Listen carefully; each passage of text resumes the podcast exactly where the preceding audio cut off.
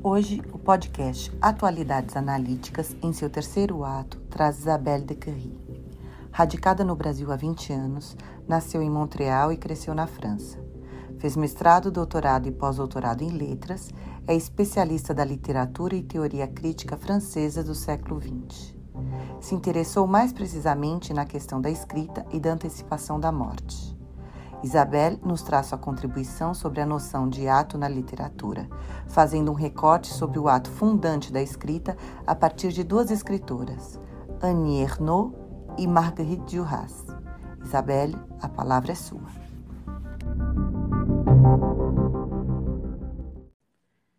Então, quando eu fui convidada para falar sobre a noção de ato uh, na literatura, eu imediatamente lembrei de duas. A primeira, realmente, foi a primeira que me veio em mente. Ela chama Annie Ernaux.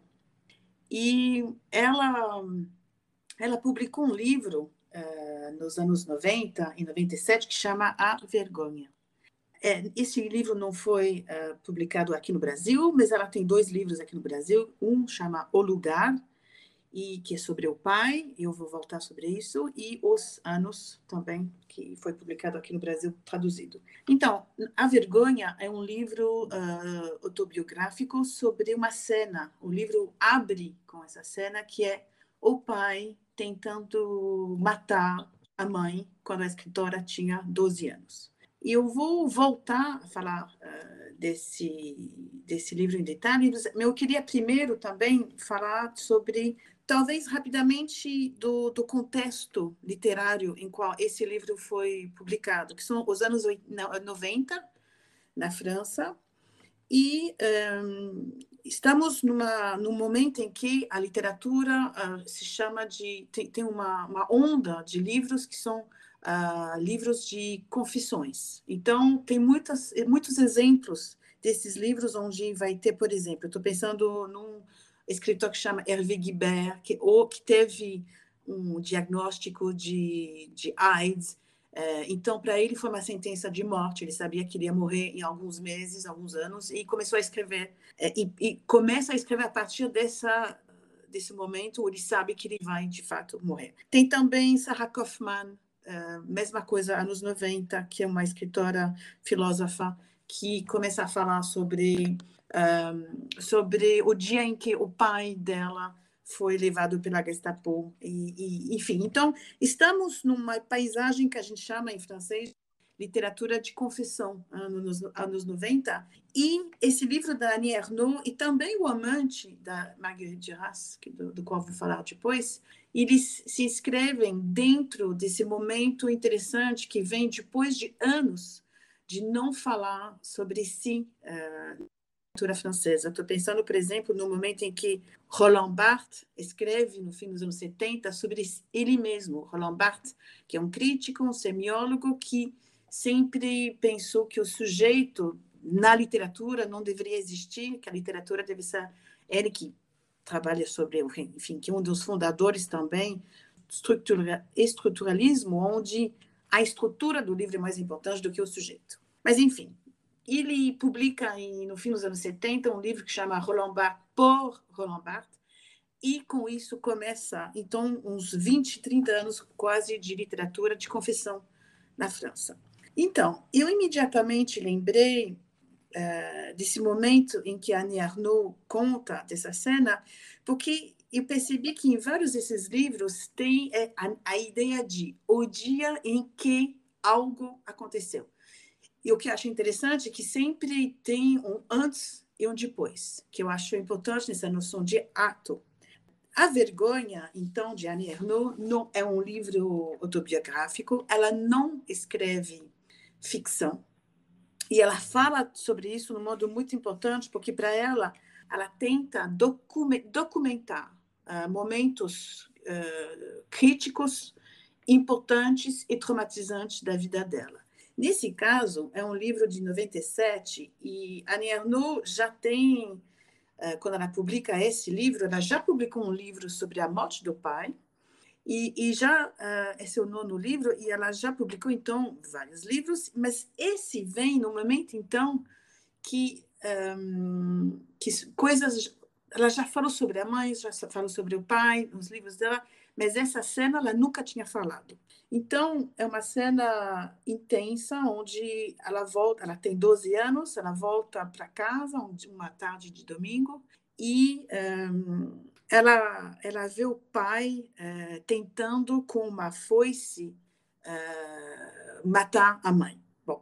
E esse momento para ela vai ser um momento funda, vai ser um ato fundador, fundante de uma certa relação à realidade, ao medo, à dor e também à escrita.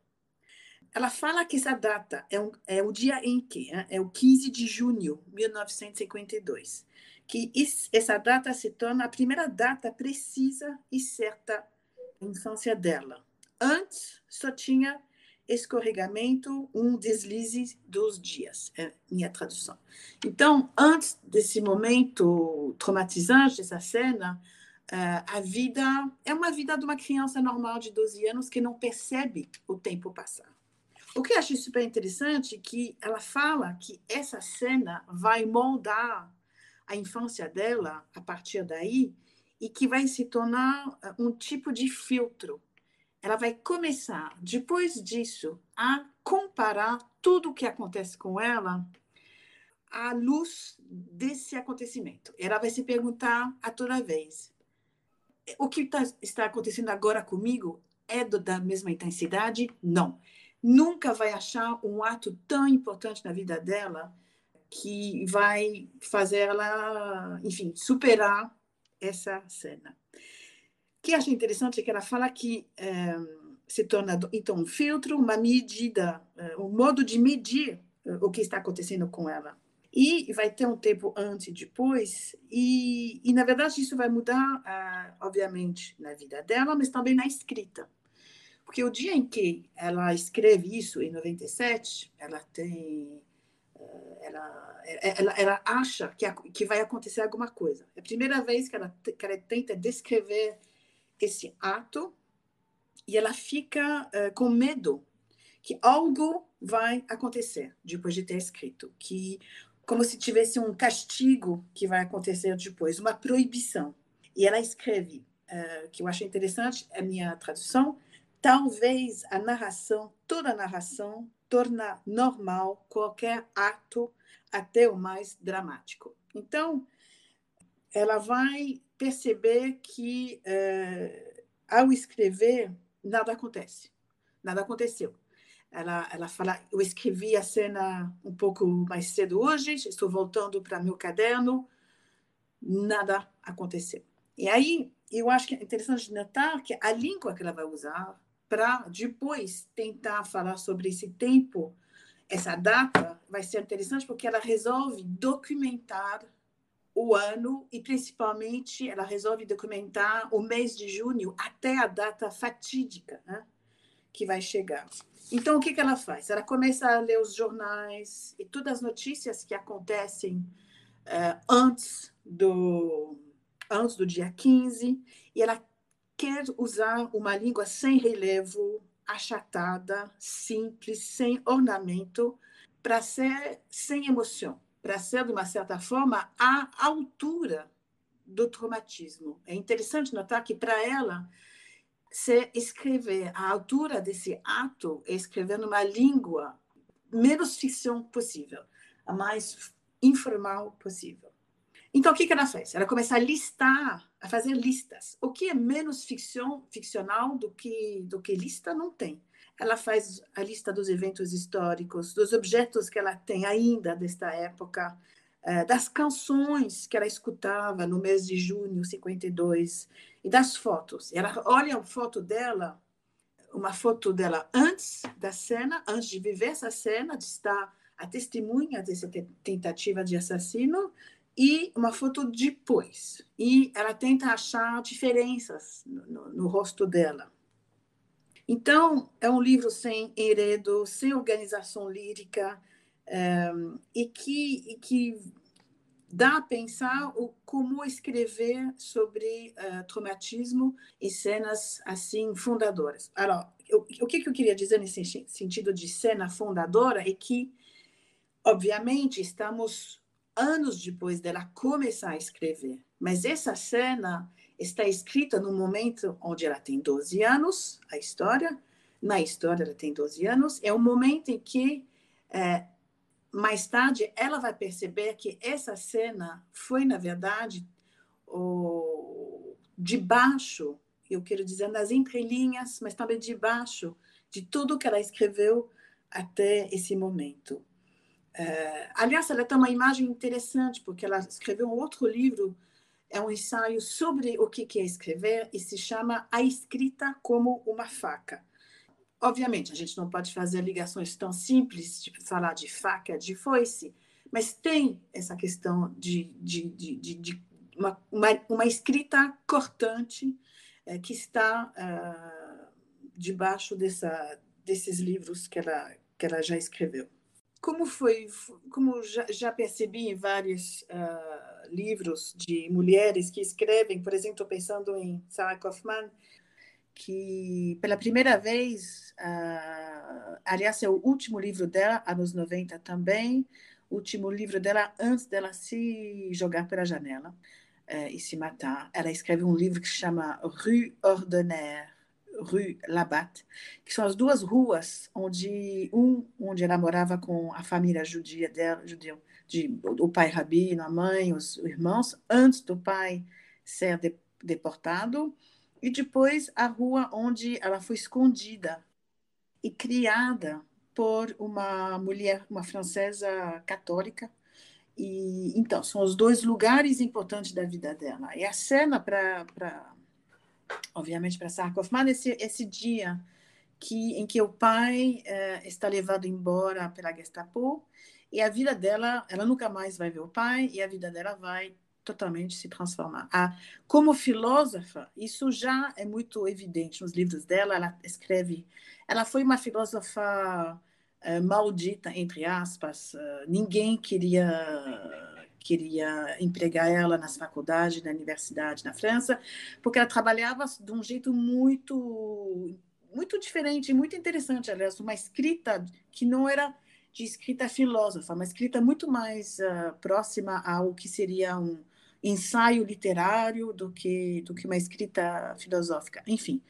Então, quando ela resolve finalmente, ela e, e, e tem uma uma, uh, uma obrigação a gente sente de contar essa história do pai, porque tem tem pedaços em outros livros, mas é, é interessante ela é, a gente sente que ela tem que se desfazer dessa cena uh, quando o pai é levado. Então, esse livro começa com isso com essa cena. Na verdade, ela senta na, no, na escrivaninha do pai, com o, a caneta de tinta do pai, toda meio que quebrada, e ela pega a caneta que ela herdeu e começa a tentar escrever e se desfazer. Eu, eu falo desfazer, mas em francês a, a palavra é interessante, é se débarrasser, é, que tem a ver com, com é, em espanhol é o mesmo verbo para ser grávida, né?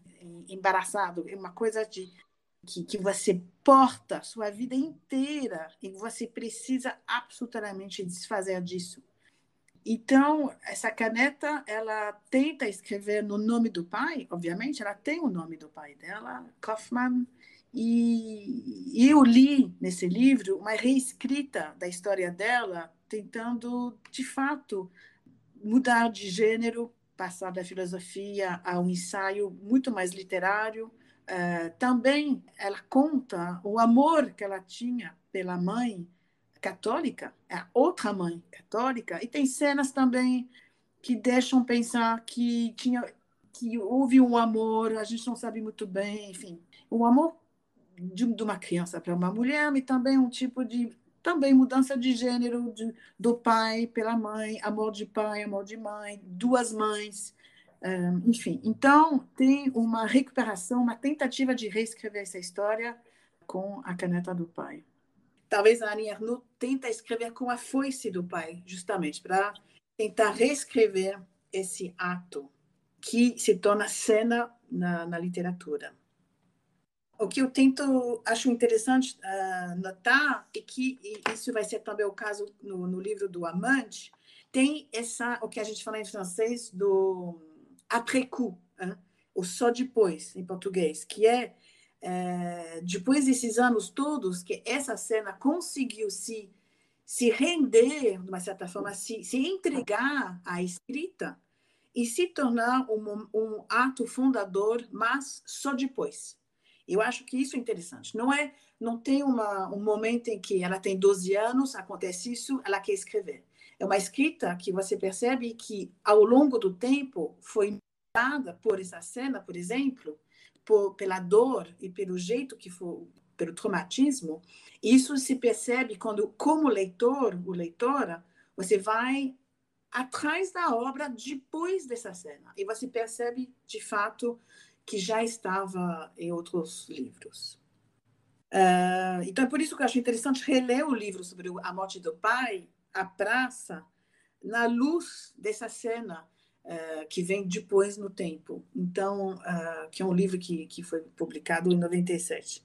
E eu acho então que para sobre a a Annie Ernaux é mais ou menos isso. Aí eu comecei a pensar também uh, em outros exemplos, porque nesse, nesse caso a cena é muito realista, muito, muito certa, mas no caso, por exemplo, do, do livro O Amante, que acho que é mais conhecida, conhecido aqui no Brasil, O Amante, de Marguerite Duras, foi publicado em 84, a cena fundadora, ela é menos impressionante mas ela, ela tem um simbolismo interessante. Um, então, esse livro ele foi, ele chega na, na obra da, da, da Marguerite Duras depois que ela já publicou 35 livros. Então, tem muita coisa já escrita, são sempre as mesmas histórias que ela conta, mais ou menos, uh, de forma diferente. Ela faz ficção, mas é uma ficção totalmente baseada também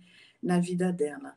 O que eu acho interessante é a, gene, a gênese da, do amante, que é, na verdade, o filho dela queria fazer um pouquinho de dinheiro, perguntou para a mãe se ele poderia talvez publicar um livro de fotos uh, dela quando era jovem, da vida dela, e ele, ela ia escrever um texto do lado. Aí fizeram o, o livro, a maquete, e levaram para o editor, e o editor falou: é lindo, mas eu acho interessante a questão de vamos tirar as fotos e também uh, você fala, aí ele fala para Marguerite de Raça, você fala de uma cena sem foto. É isso que é o mais interessante. E a cena que me interessa hoje, que é ela saindo do ônibus. O ônibus está na balsa e ela se coloca para ver o rio Mekong é um rio impressionante e ela sente uh, que atrás dela tem um carro, um carro preto, do qual vai sair o famoso amante, que é um jovem chinês. E eh, esse momento dessa travessia da balsa vai mudar a vida dela, porque ela vai aí conhecer esse homem é, e o que eu achei interessante nessa, na, na, no jeito que ela escreve, descreve essa cena, é que ela retoma as primeiras linhas várias vezes, é, sem, sem deixar o leitor chegar exatamente no que demora para a gente entender. Ela fala, me olha, ela fala assim para o leitor, leitora, me olhem, eu tenho 15 anos, estou na balsa, estou vestida assim, assim, assim. Aí ela vai falar da o que ela está vestida. E ela volta de novo. É são como ondas. Me olhem, eu tenho 15, me olhem. E até explicar que ela sabia que era o dia em que ela ia se tornar o objeto de, de desejo por um homem. Eu acho interessante essa, esse jeito de escrever por ondas, que ao mesmo tempo lembra o rio, mas também essas ondas ondas do, do, desejo. Né? É isso exatamente isso que está acontecendo nesse momento, nessa travessia do rio. E o que acho até mais interessante é que ela troca a narração do, do eu para a terceira pessoa. Ela fala: olhem a menina, olhem como ela está vestida. E de repente ela se vê na terceira pessoa. Então tem esse momento antes e depois dessa travessia, enquanto ela entende que o, o homem saindo, que abre a porta do carro e vai vê-la, ela se vê desse, desse ponto de vista, de uma terceira terceira pessoa, como se ela é, está vista pelos outros, colocada, ela fala, estou colocada à disposição de todos, colocada na circulação na cidade como um objeto de desejo. E isso, obviamente, quando você compara com a vergonha da cena do, da Annie Ernaux, e aqui se sente que, obviamente, não é uma coisa tão não é uma cena tão extraordinariamente agressiva, mas ela é ao mesmo tempo algo muito importante na, na escrita da Marguerite Duras, porque você vai perceber que uh, a, a, mulher objeto uh, é é um momento fundador da escrita de Marguerite Duras quando você lê para trás, quando você lê num só depois toda a obra que vem antes e é exatamente isso. É essa questão de descobrir o que, que eu desejo do outro e se colocar na terceira pessoa ao mesmo tempo. Se ver ser objeto de desejo. Então, ela vai contar a história de amor, de paixão com o amante. E eu acho que eu, eu, eu pensei que seria um tipo de travessia também do, do outro lado do espelho, uh, de um olhar sobre si mesmo que atravessa totalmente o sujeito, a subjeção. O que achei interessante também é que se, se a cena em si também chega tarde na obra de Marguerite Duras, ela chega 10 anos antes dela morrer, e depois de 30 livros, tem muitos elementos que a gente que já tem também, como a Nierno, elementos que já existem nos outros livros dela antes. Eu achei interessante essa ideia do só depois, nessa, nesse caso, desses, desses atos fundadores de o fondante de uma escrita, que isso se faz, na verdade, no, na, na, na, escrita no momento do, então depois. Essas cenas marcantes, e tem, tem, tem muitas, como eu falei, tem também, acho que aqui a gente conhece bem também o, o caso de Christine Angot, só que Christine Angot ela não tem uma reflexão sobre a escrita dela, então acho, acho menos interessante. Mas essas cenas marcantes para escritoras, funcionam como um dos elementos de, de, de, de fundação de uma prática literária e de uma escrita. Algo que, na verdade, dá um impulso à, à escrita. Né? Nas, as duas têm essa ideia que, se não é para escrever algo que vai te dar vergonha, não é para escrever. A vergonha é um motor uh, dessas duas uh, escritas.